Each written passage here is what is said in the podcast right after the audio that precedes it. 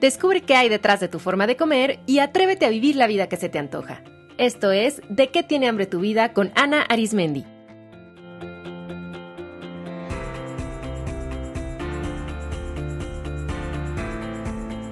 Este es el episodio 131, Diálogo interior e imagen corporal con Ricardo de Lerrán. Hola comunidad, ¿cómo están? Espero que este audio les encuentre muy bien. Yo soy Ana Arismendi, especialista en psicología de la alimentación y en el programa de hoy me acompaña Ricardo de Lerrán, con quien converso sobre el diálogo interior que tenemos alrededor de nuestro cuerpo y cómo podemos transformarlo para que sea funcional. ¿Se han percatado alguna vez de cómo hablan sobre su propio cuerpo? O cómo hablan sobre el cuerpo de los demás? Pues en este episodio van a entender la importancia de prestar atención a nuestro diálogo interior y cultivar una forma de hablar sobre nuestro cuerpo que nos lleve hacia la salud, hacia la paz y hacia el amor. Ricardo de Lerrán es terapeuta con una maestría en terapia racional emotiva, es consultor y comunicador en semiología de la vida cotidiana e instructor certificado en Theta Healing. Ricardo ofrece consulta individual y conduce grupos de desarrollo de conciencia. Es también creador de diferentes talleres que ofrece de manera presencial y online y es docente en el Instituto de Terapia Racional Emotiva de México. Que disfruten esta entrevista. Hola, querido Ricardo, bienvenido al podcast. Muchas gracias por acompañarnos. Muchas gracias por la invitación, Ana. Es un gusto estar aquí. Yo estoy feliz de tener una voz masculina aquí en De qué tiene hambre tu vida. Y en este programa, pues hablamos mucho sobre la relación que tenemos con nuestro cuerpo. Y por eso me alegra que el día de hoy conversemos sobre un componente crucial para la relación que tenemos con nuestro cuerpo, que es nuestro diálogo interior. Y para comenzar, quiero preguntarte, ¿por qué es importante la percepción que vamos construyendo sobre nuestro propio cuerpo? Sí, Ana, claro que sí. Es, bueno, primero es un gusto estar aquí también eh, siendo hombre. Yo soy fan de tu programa, desde hace mucho tiempo lo escucho y la mayoría son mujeres, entonces es un honor para mí estar aquí como, hombre. y el diálogo interior sobre nuestro cuerpo es muy importante porque señala cómo yo me veo a mí mismo en cuanto a cuerpo. Podemos vernos a nosotros de diferentes formas, pero la forma en que vemos nuestro cuerpo es muy importante porque, para empezar, siempre lo traemos con nosotros. Entonces, afecta todas las interacciones que tengo con las demás personas a partir de cómo me siento y cómo yo percibo mi propio cuerpo. Y a veces creemos que, percibimos nuestro cuerpo de forma objetiva, pero rara vez es así. Generalmente tenemos sesgos, ya sea positivos o negativos, sobre nuestro propio cuerpo. Y, eh, y si no estamos conscientes de eso, pues puede afectarnos, ya sea positiva o negativamente. Sí, ahorita que lo mencionas, qué importante cobrar conciencia del diálogo interior y cómo percibimos a nuestro cuerpo, porque eh, como tú dices, pues siempre estamos en nuestro cuerpo, o sea, nuestro cuerpo es, el vehículo, de hecho, que nos permite pues operar y actuar y sentir, ¿no? En, pues en esta dimensión en la que estamos. Entonces, qué fuerte estar desconectados de ese vehículo. ¿Sí? Y todas las relaciones que tengo con las demás personas, pues es a través de mi cuerpo. Y además la relación que tengo conmigo mismo, pues muchas veces también está siempre el filtro del cuerpo. Y, y vivimos en una sociedad que está muy orientada visualmente hacia el cuerpo y sobre todo en el tema de las mujeres, donde la las expectativas sociales eh, sobre el ideal del, cuerpo del hombre, pero sobre todo de la mujer, son muy particulares y además, pues idealizadas. Cierto. Y no sé tú como, como hombre y como psicoterapeuta cómo lo percibes, pero creo que también en los últimos años eh, el, cuerpo de los hombres y la expectativa y este ideal de, de delgadez y de estar fit también ha empezado a permear mucho a los hombres, ¿no? Sí, efectivamente sí. eh, desde antes ya había como ciertas expectativas. Yo me acuerdo que cuando yo era adolescente y, los héroes de las películas, pues eran unos cuates súper fortachones, ¿no? Como este Sylvester Stallone y Arnold Schwarzenegger, y eran súper masculinos. Y, finalmente yo era un adolescente delgadito y ya sí me sentía, eh, pues como que no estar a la altura de, de las expectativas sociales y, el día de hoy, pues sí, tal vez aún más, porque con la, por un lado, la proliferación de la insistencia en la salud, que es en parte positiva, pues hay una mayor insistencia en la salud del hombre y la mujer, pero por otro lado, pues cuando se vuelve una obsesión perfeccionista, pues nunca llegamos a tener el cuerpo ideal. De acuerdo. Oye, Ricardo, entonces, ¿tú cómo definirías el diálogo interior? El diálogo interior es todo aquello que yo me digo a mí mismo y que siempre trae también un tinte emocional, la forma en que yo me lo digo a mí mismo. Eh, se calcula que tenemos 12 mil pensamientos al día y estos pensamientos es, son conmigo mismo. Entonces, en realidad, más que un diálogo, es un monólogo interior que estoy teniendo constantemente conmigo mismo y a veces soy consciente de él y a veces no soy consciente de él pero con la persona con la que más hablamos a lo largo del día por mucho es conmigo mismo. Y esa calidad del diálogo interior es súper importante. Entonces, es qué me digo yo a mí mismo. Nosotros a veces podemos tener una mala plática o, tener una relación con una persona que no nos este, cae tan bien porque es una persona crítica, eh, ácida, quejumbrosa, negativa, y nos podemos alejar de esa persona pero a veces tenemos un diálogo interior que es, que es también crítico, que también es ácido y también es quejumbroso y que, y que no nos alejamos de él. Y nosotros podemos entrenarnos para alejarnos de ese diálogo interior que le podríamos llamar disfuncional porque no me funciona, porque no me lleva a ningún lado, y poder crear un diálogo eh, interior mucho más funcional. Ahora sí es como convertirme en mi mejor amigo, en mi mejor amiga. Claro, porque quiero recordarles a todos nuestros escuchas que ya en varias ocasiones he compartido aquí en el podcast el gran poder que tienen las palabras y cómo nuestras palabras siempre tienen una intención y con las palabras construimos o destruimos, abrimos o cerramos posibilidades, generamos emociones y las palabras nos dan dirección, llevan a nuestra mente a dirigir nuestra atención a algún lugar, pero también eh, nos dan dirección hacia dónde actuar. Entonces, por eso es muy importante ser consciente de cómo nos estamos hablando, porque muchas veces ese es el origen, por ejemplo, del malestar o de ciertas emociones desagradables que tengo. En este caso estamos hablando sobre el cuerpo, pero por supuesto que el diálogo interior es sobre todo. Sí, efectivamente. Eh, los pensamientos sobre todo, y nos queremos centrar ahorita en qué pienso yo, qué siento yo sobre mi cuerpo, porque efectivamente, como tú dices, estas, estas palabras que están adentro de mí generan un gran impacto emocional y además, pues van dirigiendo mi vida y van dirigiendo mi forma de relacionarme con, mi propio cuerpo. Y, eh, y además a mí algo que se me hace muy importante de ser conscientes sobre la relación que tenemos con nuestro cuerpo es entender que esta relación corporal impacta todas las áreas de nuestra vida, no nada más el área de salud, pero también el área de nuestra autoestima, pero también nuestras relaciones personales con los demás, nuestra sexualidad.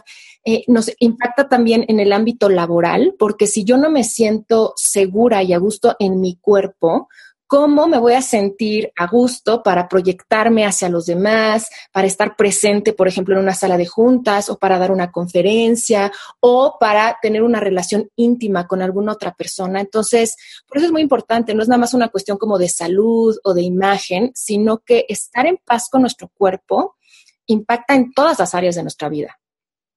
Sí, exactamente. Eh, aparte de la, tal vez que sea la más obvia que es con mi pareja, de la forma en que yo me siento con mi cuerpo, es como me voy a relacionar con mi propia pareja, también con mi jefe, con mis colaboradores, con mis hijos, porque finalmente es cómo me siento yo conmigo mismo. me, puedo, me puedo yo sentir de diferentes formas eh, con respecto a mi desempeño laboral, con respecto a ser mamá, con respecto a ser hija, pero cómo me siento yo conforme a, con respecto a mi cuerpo va a teñir todas las demás relaciones que yo tengo, porque mi cuerpo siempre está en medio y afecta de una manera bien, bien importante. Yo eh, me dedico a semiología de la vida cotidiana, que es un nombre interesante, eh, es un modelo educativo para elevar la calidad de vida de las personas a través de desarrollar la conciencia y estudiar los, los significados. Por ejemplo, si en este caso, si nos vamos cobrando más conscientes de nuestro diálogo interior, podemos ir cachando qué me estoy diciendo y cuáles son los significados que, está, que le estoy dando yo a mi cuerpo.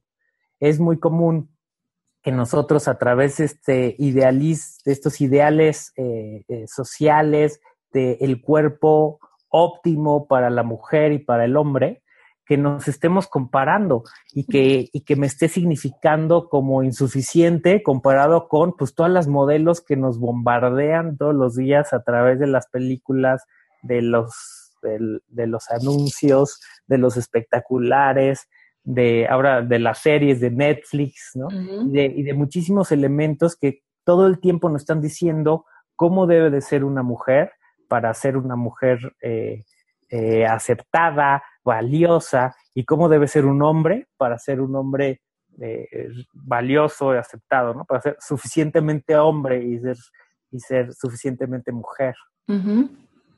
Así es, qué importante lo que dices de los significados, porque finalmente la relación que tenemos con nuestro cuerpo es depende del significado, el significado que hayamos introyectado de la belleza, de que es deseable sexualmente, de que es saludable. Por ejemplo, en alguna otra época se consideraba que un niño rollizo era un niño saludable y ahora ese concepto ha cambiado totalmente, ¿no? Entonces, dependiendo de esos significados, eh, de, qué, es, qué, es, qué es un cuerpo, qué significan las sensaciones corporales, qué significan ciertas formas, ciertos tamaños, va a ser la relación que vamos a tener con nuestro cuerpo y a partir de esas relaciones, cómo lo vamos a cuidar o a descuidar.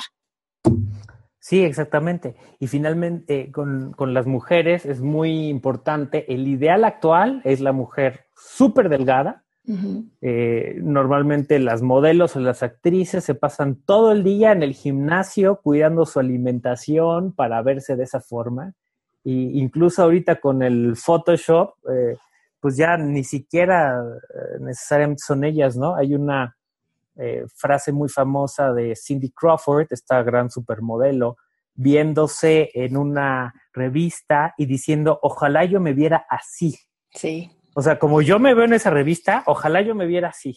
Porque ni siquiera las modelos corresponden con ese ideal de belleza donde no tienen poros, donde no tienen nunca granitos, donde están súper delgadas todo el tiempo, donde tienen un cuerpo de 90, 60, 90 o, de, ahí para abajo, ¿no? Y cuando las mujeres nos, se comparan con ese ideal de belleza, entonces, ¿qué se dicen? Con muchísima frecuencia nos decimos todos que no estamos a esa altura, porque así es como nos están diciendo eh, los anuncios y los medios de comunicación constantemente, que eso, es como deberíamos de estar. Y la gran noticia es que aunque la mayoría de nosotros, o casi todos nosotros hemos sido educados de esa forma, nosotros nos podemos reeducar y nos podemos reentrenar a primero darme cuenta de esos significados que yo puedo estar generando, de esa autocrítica que yo puedo estar generando conmigo mismo, ese diálogo interior negativo que yo puedo estar teniendo, y a partir de esa conciencia, realmente transformarlo. Sí, me encanta que digas eso porque si ahora nuestro cuerpo nos genera algún tipo de malestar es por los significados que hemos construido alrededor de él, que son finalmente el resultado de un aprendizaje. Pero así como aprendimos eso, podemos aprender otra cosa, pero siempre hay que empezar primero dándonos cuenta. Ahora, un, un elemento central de la relación que tenemos con nuestro cuerpo es el autoconcepto que tenemos sobre nuestro cuerpo. ¿Nos podrías hablar un poquito de eso?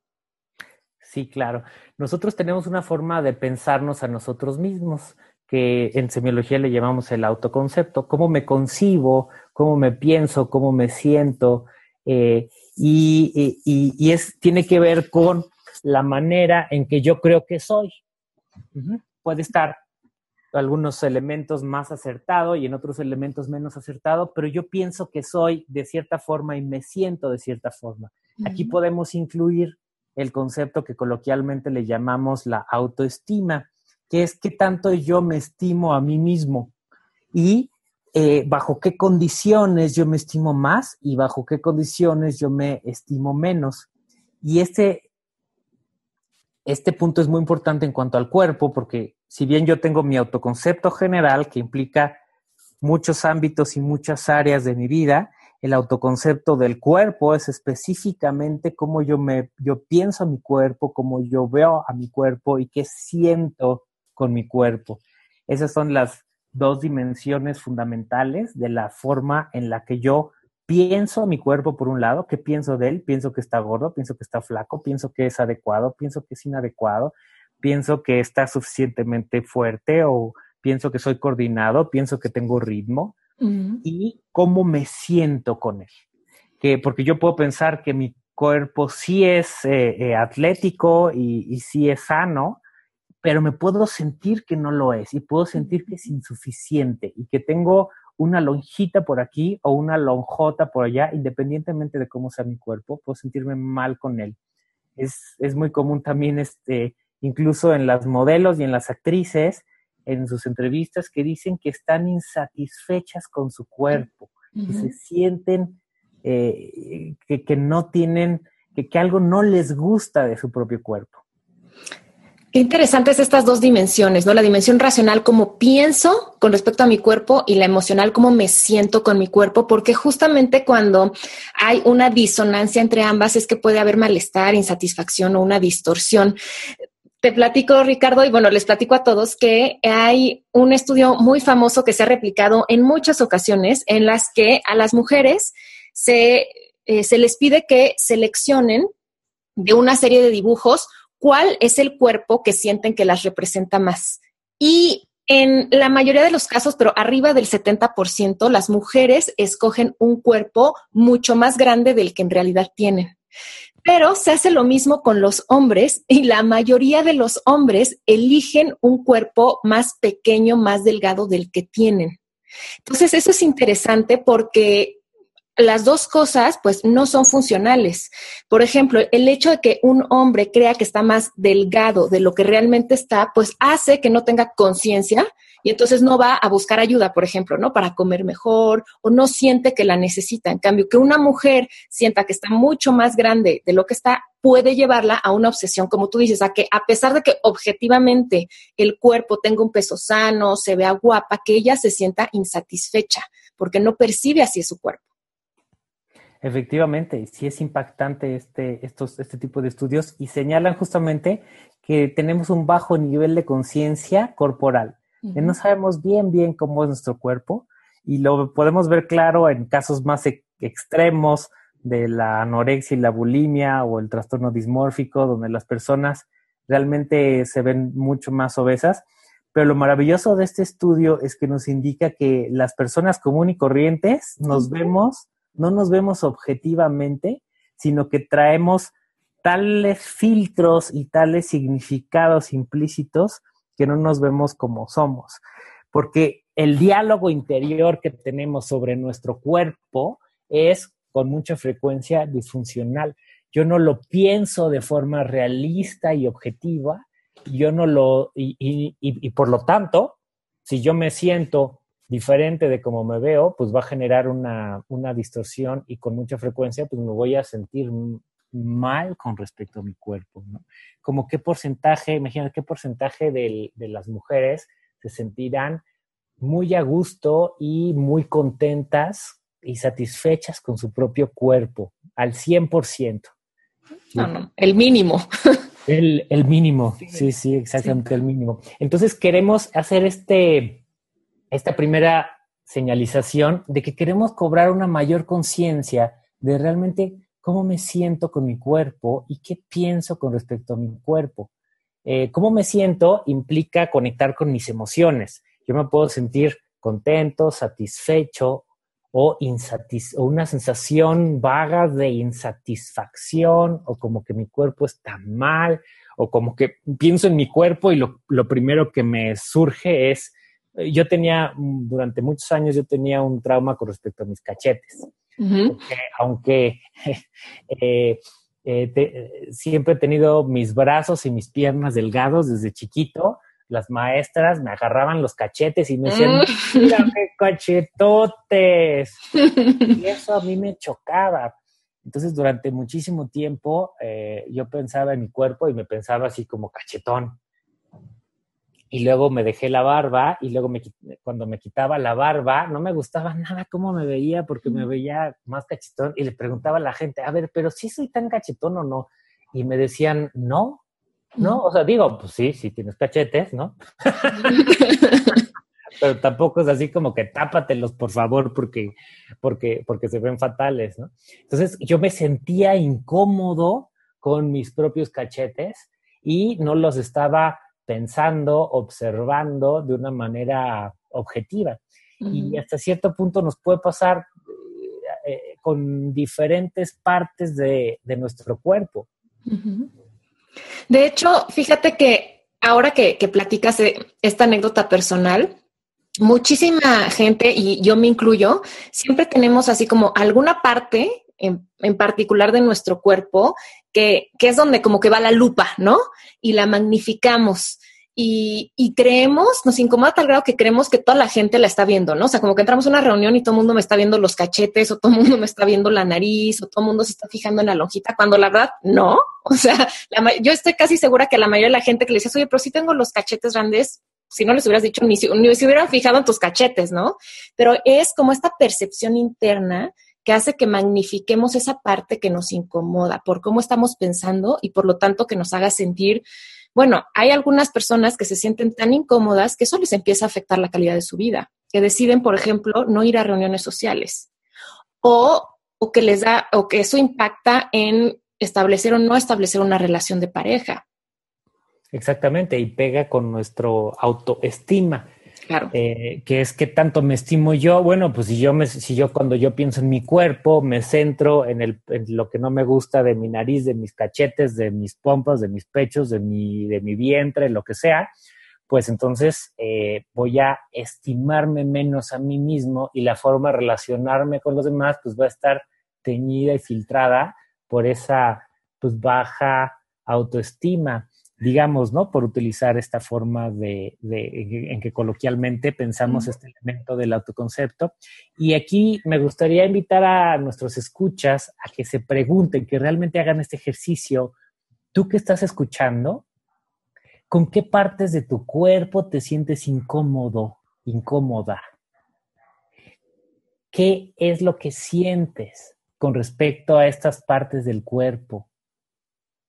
Y qué es lo que piensas sobre ellas. Tal vez yo puedo pensar que, eh, mis caderas son demasiado anchas o que mis eh, eh, pompas son demasiado grandes y, me siento incómoda, me siento gorda, me siento fea.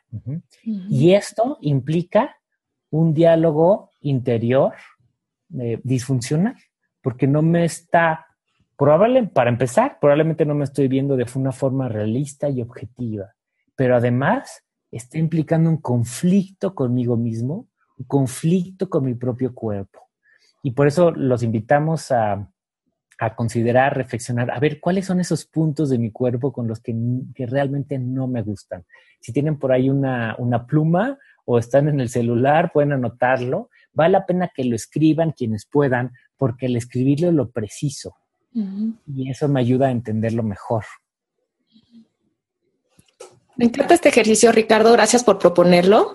Realmente hacer un alto a reflexionar y escribirlo se me hace muy poderoso porque nos da claridad, pero además nos permite verlo. Muchas veces ya que lo vemos por escrito decimos, wow, no me había dado cuenta de las palabras que utilizo para referirme a mi cuerpo. Yo, por ejemplo, trabajo mucho este tema con mis pacientes y en mis talleres y muchas de ellas no habían, no, no se habían dado cuenta de las palabras tan hirientes que utilizan para referirse a su cuerpo hasta que no se detienen a escucharse. Por ejemplo, hay personas que utilizan palabras como mi cuerpo es asqueroso. mi cuerpo, mi cuerpo es indeseable. Mi cuerpo no sirve para nada. Mi cuerpo está enfermo. Entonces, imagínense si nos estamos hablando constantemente con esas palabras, pues ¿cómo esperamos sentirnos en paz? ¿O cómo esperamos tener como una relación amable y cordial con nuestro cuerpo? ¿No? Tú decías, Ricardo, al, principio, ¿no? De, de la entrevista, de toda la cantidad de pensamientos que generamos en un día y cómo realmente es un gran monólogo. Entonces, imagínense, si alguien a ustedes les dijera, es que eres asqueroso, es que no sirves para nada, o sea, por supuesto que yo creo que ya lo hubieran cortado de su vida, ¿no?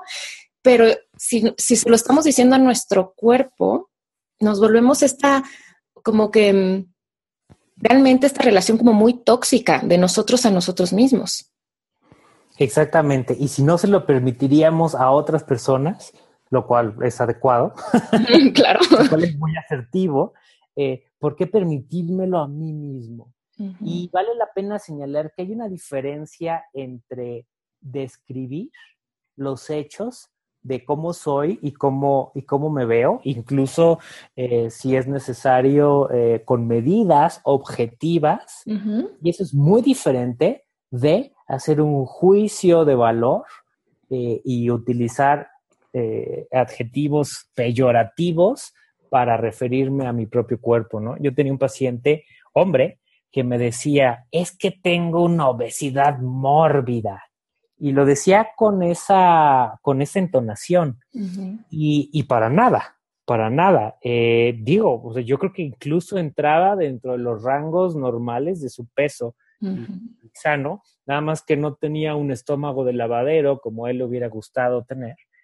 Y, y realmente el, el ser completamente honestos con nosotros mismos y decir, a ver, ¿qué es lo que yo me estoy diciendo con respecto a esta parte de mi cuerpo?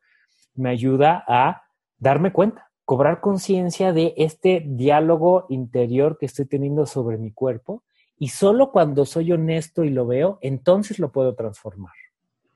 Qué bonita distinción nos acabas de regalar, porque es cierto, no es lo mismo la descripción que hago de los hechos a la interpretación que hago, ¿no? Entonces, creo que también un ejercicio muy poderoso podría ser, que yo también lo hago en consulta, el que eh, las personas se pongan frente al espejo, puede ser cuerpo completo o solo empezar, por ejemplo, con la cara, ¿no? Y describirla, pero de manera neutral, sin permitir que entre ningún juicio. Y van a ver que lo primero que pasa es que entran los juicios, ¿no?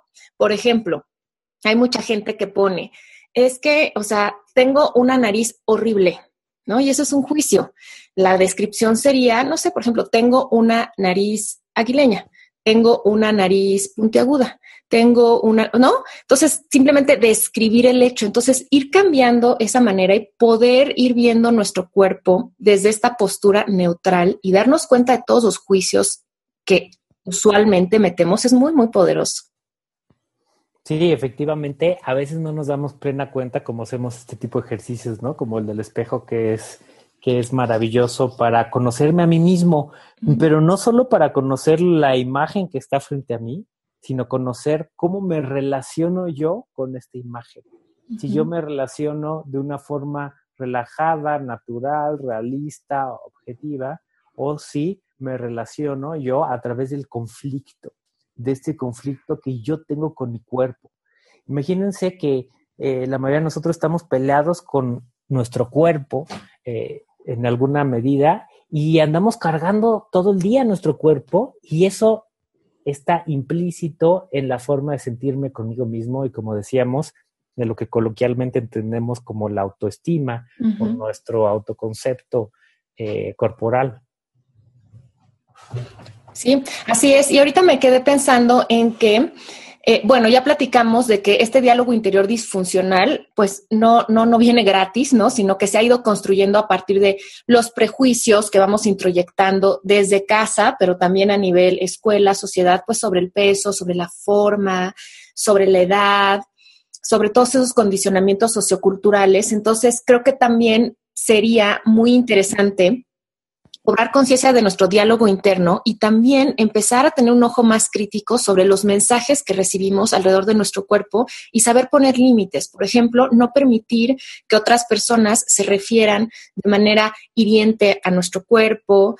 A mí el cuerpo se me hace algo tan íntimo y de pronto la gente se siente como muy en el derecho de opinar, ¿no? Sobre el cuerpo de los demás. Entonces, aprender a poner límites sobre eso, cuidar también nosotros cómo nos expresamos del cuerpo de otras personas porque de pronto solemos ser también como, ay, es que, pues, eh, o sea, pues, mira esa vieja con esas chichotas, claro, está operada, y mira cómo, cómo se atreve a ponerse un bikini con ese cuerpo. Y somos también nosotros mismos los que estamos generando ese tipo también de diálogo afuera que pues ya sabemos que lo que es afuera es adentro, ¿no? Y lo que es adentro es afuera. Entonces también ser críticos con esos mensajes, lo que vemos en redes sociales, lo que tú mencionabas, ¿no? Lo que vemos en las series, en toda la publicidad.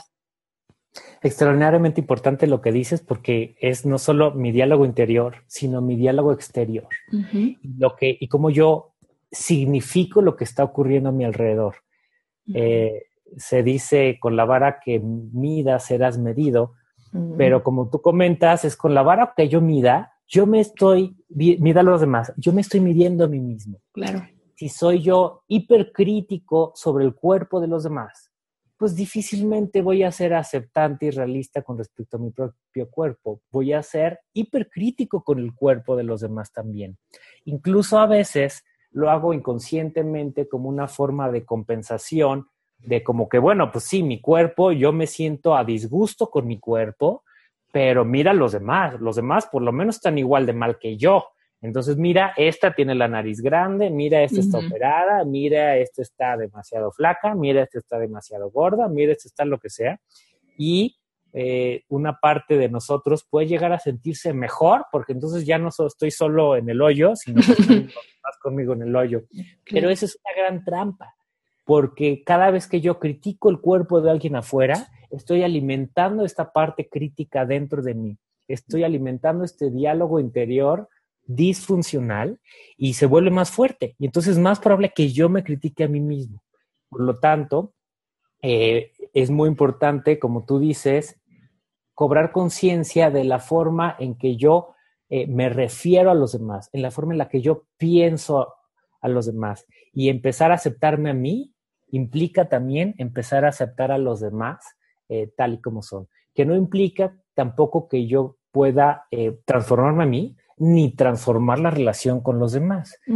Como comentaste, eh, cuando una persona pues genera una, una, opinión o una crítica directa con mi cuerpo, aunque pues tiene derecho de tener las opiniones que quiere, yo también tengo derecho de una forma asertiva respetuosa y responsable, marcar ese límite y pedirle a la persona, por favor no te refieras de esa manera de mi cuerpo, te lo pido.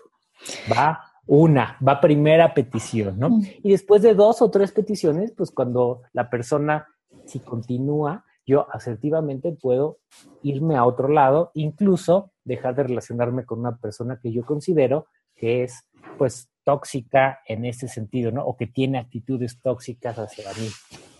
Así es. Y en este momento me gustaría enfatizar la importancia de cuidar nuestro diálogo interior y nuestro diálogo exterior, especialmente para los que estamos eh, rodeados y en presencia de niños.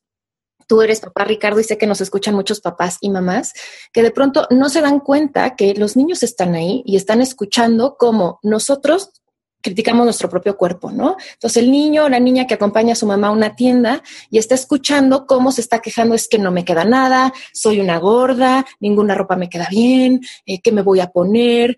o que escucha a sus padres con sus amigos criticando el cuerpo de alguien más o hablando continuamente de temas relacionados con el cuerpo, entonces de vamos a hacer la nueva dieta y ahora hay que probar esto. Entonces, todo eso los niños lo van escuchando y lo van introyectando y lo van haciendo propio y después es lógico que lo van a reproducir. Y también muy importante, me gustaría también recalcar la importancia de ser cuidadosos eh, con este diálogo alrededor del cuerpo para los profesionales de la salud. A mí me duele enormemente que sea de parte de mi mismo gremio de médicos, psicólogos, nutriólogos, psicoterapeutas, que de pronto haya comentarios muy desafortunados y muy hirientes hacia las personas que se acercan a nosotros, ya de por sí en un estado bastante vulnerable, ya sea físico y, o emocional, y de pronto hay comentarios de, no, señora, pues entonces con, con ese cuerpo, pues ¿cómo cree que se va a curar? ¿No? Y cosas de, o sea, como muy, desde esta parte no cuidadosa, incluso yo diría hasta ofensiva. Entonces creo que hay que ser muy, muy, muy cuidadosos eh, sobre cómo nos referimos sobre el cuerpo de los demás y el cuerpo propio. Y no se diga lo que decimos directo a los niños sobre su cuerpo, ¿no? Exactamente. Sí, yo creo que este punto es central y maravilloso invitar a la gente que nos escucha, si es, primero, si es mamá, papá, eh, que naturalmente lo que le decimos directamente al niño influye, pero lo que oye el niño que me digo a mí mismo también influye. Y lo que más influye es el modelaje que yo le estoy realizando al niño. Si el niño percibe este conflicto yo con mi propio cuerpo, pues va a tender a generar un conflicto con su propio cuerpo. Y por eso la mejor forma es dando el ejemplo. ¿no? Mi amor, mira, yo puedo describirme objetivamente, tengo 11.5 kilos de sobrepeso, este, eh, y así amo mi cuerpo tal como es, y amo tu cuerpo tal como es, aunque tenga estos temas que a ti no te gustan. Eso es maravilloso. Eh, idealmente, pues también los profesionales de la salud y de la salud mental, eh, podríamos estar haciendo lo mismo y transmitir esta aceptación plena para el cuerpo de la otra persona y de forma directa y de forma indirecta a través de nuestra propia aceptación plena de mi cuerpo. Lo que pasa es que muchas veces estas personas no han realizado de fondo un trabajo de aceptación plena de, su propio cuerpo. Claro.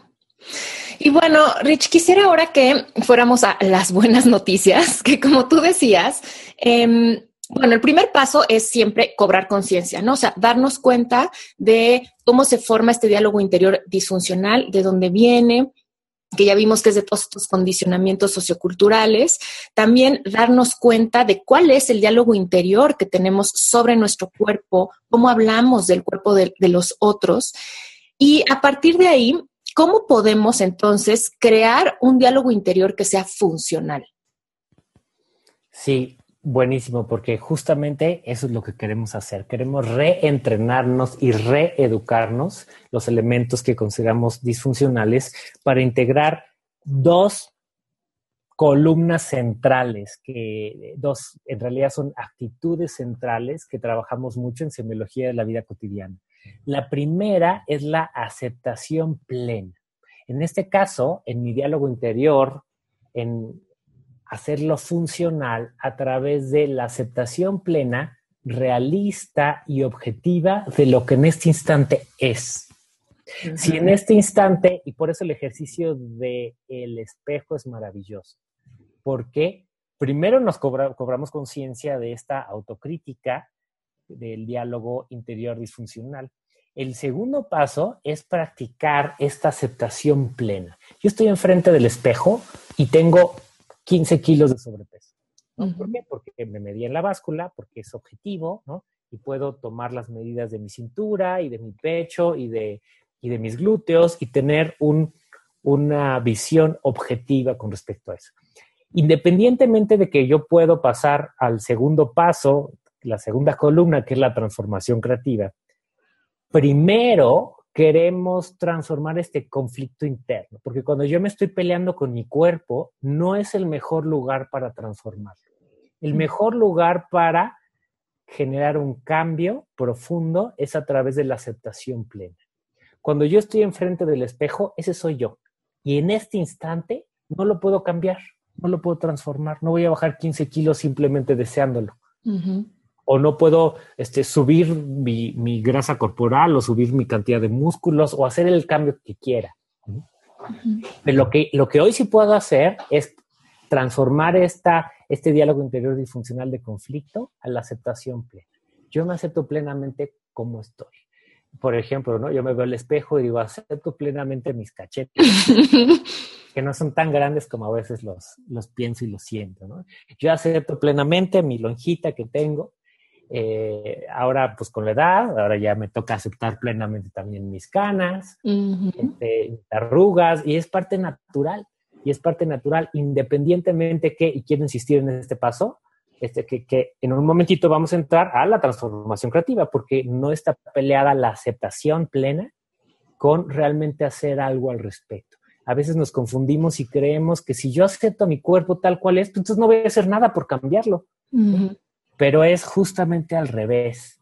Cuando yo me estoy peleando con mi cuerpo incesantemente, es cuando yo voy a hacer algo, pero a través del conflicto y entonces paso a la autoexigencia de una dieta rigurosa durante dos semanas donde me mato de hambre alimentado por este conflicto, pero después doy el bandazo y paso a la autoindulgencia de premiarme por esta paliza que me puse y entonces recupero los kilos que bajé rápidamente.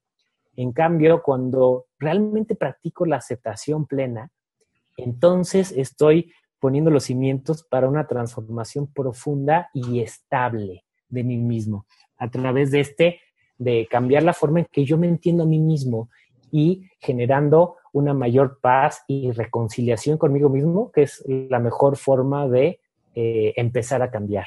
Uf, qué importante este primer paso de la aceptación plena. Creo que lo explicaste de una manera eh, clara y muy bien, porque puntualizando esto, ¿no? La gente generalmente se confunde y cree que aceptación es resignación y no es lo mismo, ¿no? Eh, aceptar no quiere decir que me voy a quedar como así como, bueno, pues ya que no hay nada que hacer, ¿no?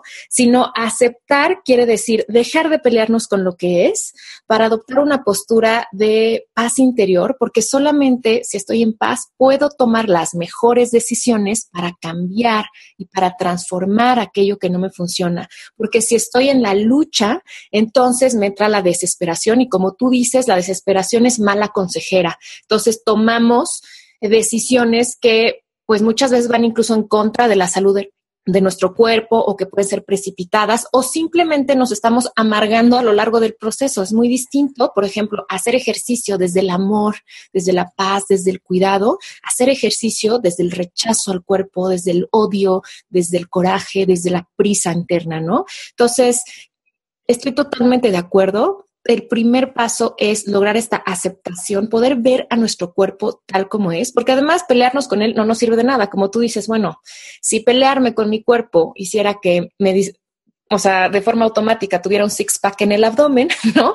Pero la verdad es que valdría la pena. valdría la pena, pero es que la verdad sí, un ratito. la verdad es que yo sigo con, con el abdomen tal y como lo tengo, pero además me estoy generando sufrimiento adicional con mis pensamientos. Entonces, primer paso, aceptación plena de cómo, cómo es y cómo está mi cuerpo, observando siempre mi diálogo interior y em, cultivando, ¿no? Esta forma de hablarme a mí misma, a mí mismo sobre mi cuerpo de una forma tranquila, amable, respetuosa, mucho más neutral. Sí, y podemos hacer una vez más la analogía de que, ¿qué le diríamos a nuestra mejor amiga si de repente oímos que se critica su propio cuerpo? ¿Qué le responderíamos, no? Eh, pues tal vez le diríamos, mm, amiga, eres hermosa tal cual eres. Mi amiga, amiga, eres bella tal cual eres. Eh, y esa es una, independientemente del realismo completo de sí, ¿sí? Tienes 10.5 kilos de sobrepeso, pero eres hermosa y yo te quiero tal cual eres. Y tú te puedes querer tal cual eres, porque la aceptación plena en el fondo implica esa, esa, ese amor propio, digamos, ¿no? Donde yo no me resto autoestima para, eh, porque, porque me estoy peleando conmigo mismo y porque creo que no es suficiente, sino al aceptarme plenamente, en ese momento ya me estoy estimando, me estoy dando una autoestima, digamos, ¿no? Independientemente de lo que haya afuera. Digamos que una autoestima incondicional, que es el mejor tipo de autoestima que podemos llegar a tener. Y aquí vale la pena otra vez invitar a, nuestros escuchas a realizar esta reflexión de este, estos puntos que escribiste o reflexionaste hace un momento con el cual estás peleados, implica una actitud que tú ya traes muy practicada. Y, y te invitamos en este momento a practicar la actitud opuesta, a practicar la actitud de aceptación. ¿Qué pasa si este chamorro que no te gusta en este momento practicas y dices, acepto mi chamorro, mis piernas, tal como son. Y realmente empiezas a practicar la emoción de aceptación y que tiende hacia la estima, hacia la estima y la valoración de tu propio cuerpo. Y si es con los cachetes, ¿no? Yo acepto y adoro a mis cachetes tal como son. Y si es con mi, mi, este, si estoy demasiado delgado de mis, de mis brazos, acepto mis brazos tal como son.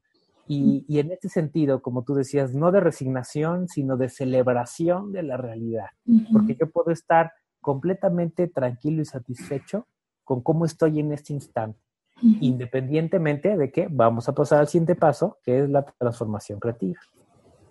Buenísimo. Entonces, me gusta mucho hacer esto, incluso hasta lo estoy visualizando como hasta dos columnas, ¿no? En una hoja de papel, o sea, en la primera, darle rienda suelta a todo aquello que pensamos sobre nuestro cuerpo y todas esas partes de nuestro cuerpo que criticamos.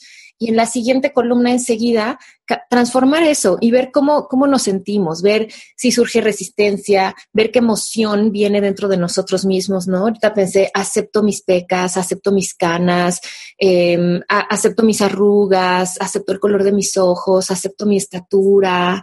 Eh, empezar a, practicar. Ahorita tú dijiste algo muy interesante, la, manera, el diálogo interior disfuncional, pues se ha cristalizado como una actitud, simplemente pues porque la hemos repetido por décadas.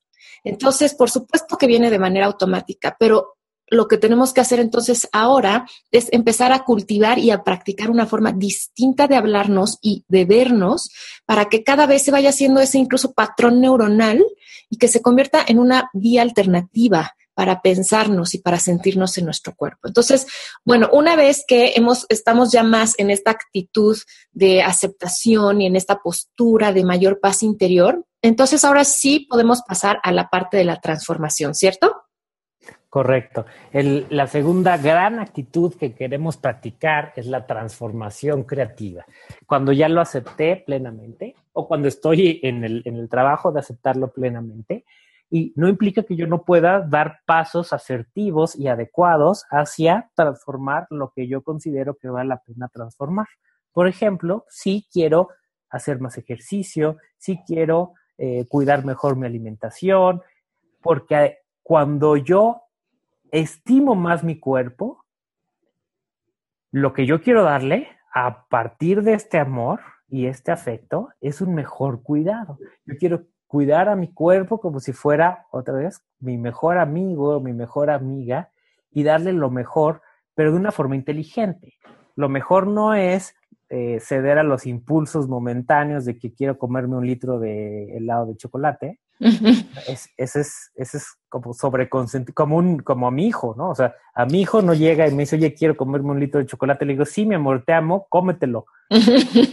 no, le digo, mi amor, te doy una bola hoy después de comer sanamente tus verduras, tus frutas, tus proteínas.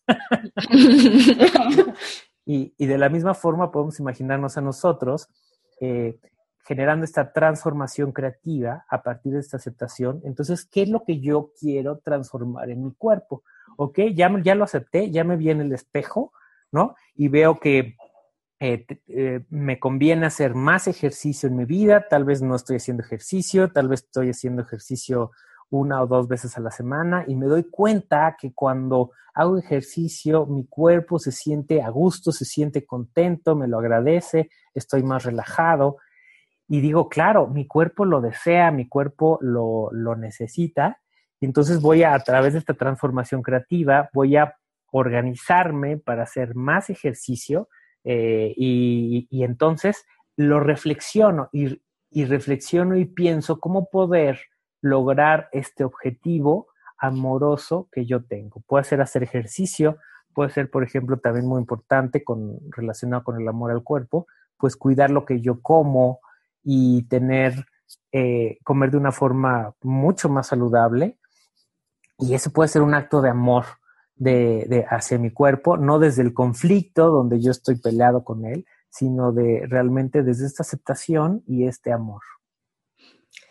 Creo que parte también de la transformación creativa, ahora que te escucho, Ricardo, es también poder empezar a ver a nuestro cuerpo, no nada más desde la apariencia, sino cómo se siente nuestro cuerpo y cómo funciona. Por ejemplo, pensar en voy a hacer ejercicio, no nada más porque quiero que mi cuerpo se vea de cierta forma, sino porque entiendo que de esa manera mi cuerpo funciona mejor y porque también yo me siento mucho mejor en mi cuerpo. Yo me siento con más seguridad, yo me siento con más fortaleza, yo me siento con más energía. Creo que también quitarle toda nuestra atención a más a la parte de la apariencia física y comprender que nuestro cuerpo sobre todo es importante por cómo funciona y todo lo que nos permite hacer segundo a segundo. Es muy importante ahorita que hablabas de, de esta postura diferente de cómo es distinto incluso comer una bola de helado de chocolate desde el amor a desde la desesperación. Es muy distinto, o sea, la experiencia es, es diferente. Yo, yo estoy convencida que en el cómo comemos también hay un efecto metabólico en nuestro cuerpo. O sea, no es lo mismo comernos una bola de chocolate disfrutándolo realmente con nuestros cinco sentidos, comiéndola lentamente, a agarrar, o sea, como en las películas, ¿no? Abrir el litro de helado y echárnoslo sin conciencia, sintiendo culpa, sintiendo remordimiento, tratando de llenar un vacío que no se llena con el helado de chocolate. Entonces, creo que también parte de la transformación tiene que ver con ampliar la perspectiva de nuestro cuerpo, entender que nuestro cuerpo no es solo una apariencia física, sino también tiene que ver con funcionalidad y con cómo me siento.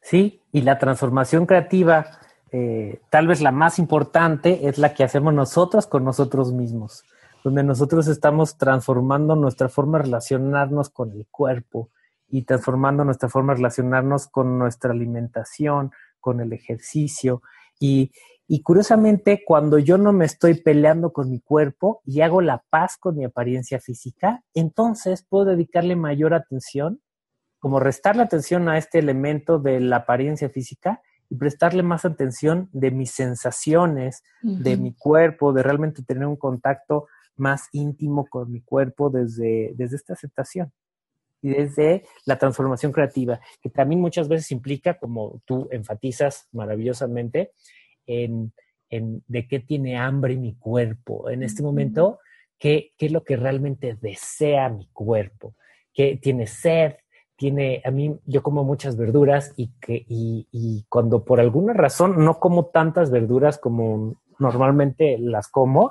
después de, de un par de días mi cuerpo me pide esta, estas, el, más verduras, ¿no? Y a veces me pide si las verduras son más crudas o si son verduras más cocidas. Y esa parte de relacionarme con mi cuerpo desde esa perspectiva es, es hermoso. Y acordarnos que nuestro cuerpo tiene muchas necesidades. A veces lo que necesita es descansar, necesita dormir, necesita, por ejemplo, también a veces canalizar la energía sexual. A veces el cuerpo también necesita estiramiento, está muy tenso. A veces el cuerpo necesita moverse, a veces necesita quietud. Entonces, como dices, estar más en contacto con las sensaciones de nuestro cuerpo nos va a ir dando dirección sobre qué es exactamente lo que nuestro cuerpo requiere para funcionar de manera óptima y para que nosotros entonces nos, estemos, nos sintamos mucho mejor, nos podemos sentir más enfocados, concentrados, con más energía, más productivos. A mí me encantaría invitar a nuestros escuchas a que en este momento, después de escuchar este episodio, elijan algo, una, una, una sola acción que ustedes saben que podrían llevar a cabo para empezar a transformar la relación que tienen con su cuerpo. Creo que también de pronto nos ponemos, sobre todo a inicios de año, ¿no? Así como 30 mil cosas que queremos hacer, pero creo que enfocarnos con una y hacerlo desde esta postura realmente amorosa y desde la aceptación puede hacer la gran diferencia. Sí, y este es el diálogo interior funcional que queremos promover, donde realmente no es un monólogo de mi mente y con mis juicios, sino que es un diálogo real con mis sensaciones y con mi cuerpo. Mi cuerpo, ¿qué es lo que está? Escuchar a mi cuerpo. Dialogar implica también escuchar a la otra parte, que en este caso puede ser escuchar mi cuerpo, eh, escuchar mis emociones, escuchar mis pensamientos y realmente poder hacer este diálogo y decir, ok, ya escuché mi cuerpo, ya escuché mis emociones, ya escuché mis pensamientos, ok, como conclusión, como tú dices, ¿qué quiero yo transformar eh, en este momento? Ya sea un, algo más enfocado a un hábito externo, como mis hábitos alimenticios o mis hábitos de ejercicio, o más hacia una actitud interna, como resolver mi, alguna autocrítica específica de una parte de mi cuerpo, como la que hemos platicado el día de hoy, y aceptándola y transformando mi forma de sentirme conmigo mismo, porque ¿qué es, ¿qué es lo que queremos lograr? Queremos lograr una forma donde la autoestima no dependa de cómo me veo o qué es lo que logro o qué tanto ejercicio haga, sino que yo me estime a mí mismo, me valore a mí mismo, pues tal como soy. Fíjate, Ricardo, que ahorita que mencionas esto, de escuchar más al cuerpo, hay un ejercicio que yo también hago con mis pacientes en las que hacemos como un contrato con el cuerpo, ¿no? Renovamos como nuestra relación, ¿no? Entonces, en ese contrato yo digo, bueno, muchas veces eh, nosotros somos como muy exigentes con nuestro cuerpo y le pedimos muchas cosas. Oye, yo te pido que me des energía. Yo te pido pues que respires todos los días, que digieras los alimentos. Yo te pido que te veas de esta forma. Yo te pido que te comportes así. Pero nosotros qué ofrecemos? Nosotros ofrecemos críticas, nosotros ofrecemos palabras hirientes, nosotros ofrecemos malos hábitos. Entonces, ¿cómo esperar que ese contrato funcione? Digamos, si yo te estoy pidiendo y exigiendo muchas cosas, pero yo no te estoy ofreciendo nada a cambio, ¿no? Y como que en, una relación o en un contrato siempre debe de haber que las dos partes actúen de manera recíproca, ¿no? Entonces, muy importante esto escuchar y decir, a ver, yo te estoy pidiendo y pidiendo mil cosas, querido cuerpo, pero no me he sentado a a escucharte y decir, a ver, ¿tú qué necesitas? ¿Y yo qué te ofrezco? ¿Y yo a qué me comprometo? Buenísimo, me encanta este, este contrato eh, desde este lado, ¿no? Porque cuando lo contextualizamos desde la aceptación y la transformación, eh, no es un contrato exigente o tirano o duro, sino es un contrato suave, amable y, guiado. Claro. Me encanta, me encanta el contrato. Ricardo, pues muchísimas gracias por compartirnos estas reflexiones y estos ejercicios tan poderosos. Quiero pedirte que nos compartas cuáles son tus datos de contacto y también yo sé que tienes muchos eventos, talleres presenciales y en línea, entonces me gustaría que nos compartieras cuáles son tus próximos eventos. Ah, claro que sí, con muchísimo gusto. Eh, me pueden encontrar en Facebook, en la, como la página de Facebook, como Ricardo de la Herrán eh, en Twitter como R de la Erran, en Instagram igual R de la Erran y en mi correo que es R de la Erran arroba semiología.net. Y eh, los invito a, vamos a estar dando un webinar, un taller en línea gratuito que se llama El secreto para una autoestima invulnerable. Vamos a transmitiéndolo en vivo el martes 17 de abril a las 11 de la mañana y el jueves 19 de abril a las 8 de la noche. Y, e, es gratuito, no tiene ningún costo. Eh, para las personas interesadas, mándenme a mi correo eh, sus datos para enviarles la información completa. Y posteriormente, eh, tengo una gran noticia para que para todos los escuchas de este momento, les vamos a estar ofreciendo un 50% de descuento a un taller que voy a estar dando el sábado 21 de abril que se llama Libérate del yugo de la autoestima inestable y aprende a valorarte incondicionalmente, que está muy relacionado con lo que estamos hablando el día de hoy, ya que cuando mi autoestima depende de cómo me veo, eh, y, entonces sube y baja, dependiendo de cómo suben y bajan mis kilos, eh, por ejemplo, eh, y, eso ese está basado en un conflicto que nosotros podemos trascender y transformar. Entonces, eh, las personas que me escriban a este correo o por Facebook, les vamos a estar dando este descuento para este taller del sábado 21 de abril. Wow, Rich, qué súper, súper regalazo. Te lo agradezco mucho para todos los escuchas. Entonces, ya saben, martes 17 y jueves 19 de abril, el taller en línea gratuito, El secreto para una autoestima invulnerable. Y el sábado 21 de abril, libérate del yugo de la autoestima inestable y aprende a valorarte incondicionalmente con un 50% de descuento para todos los escuchas de, de qué tiene hambre tu vida. Recuerden que les voy a dejar el correo electrónico de Ricardo y todas las ligas para sus redes sociales en las notas de este episodio. Pues Rich, para concluir esta entrevista, no te puedes ir sin responder las dos preguntas que siempre hago a mis invitados. La primera es, ¿de qué tiene hambre tu vida?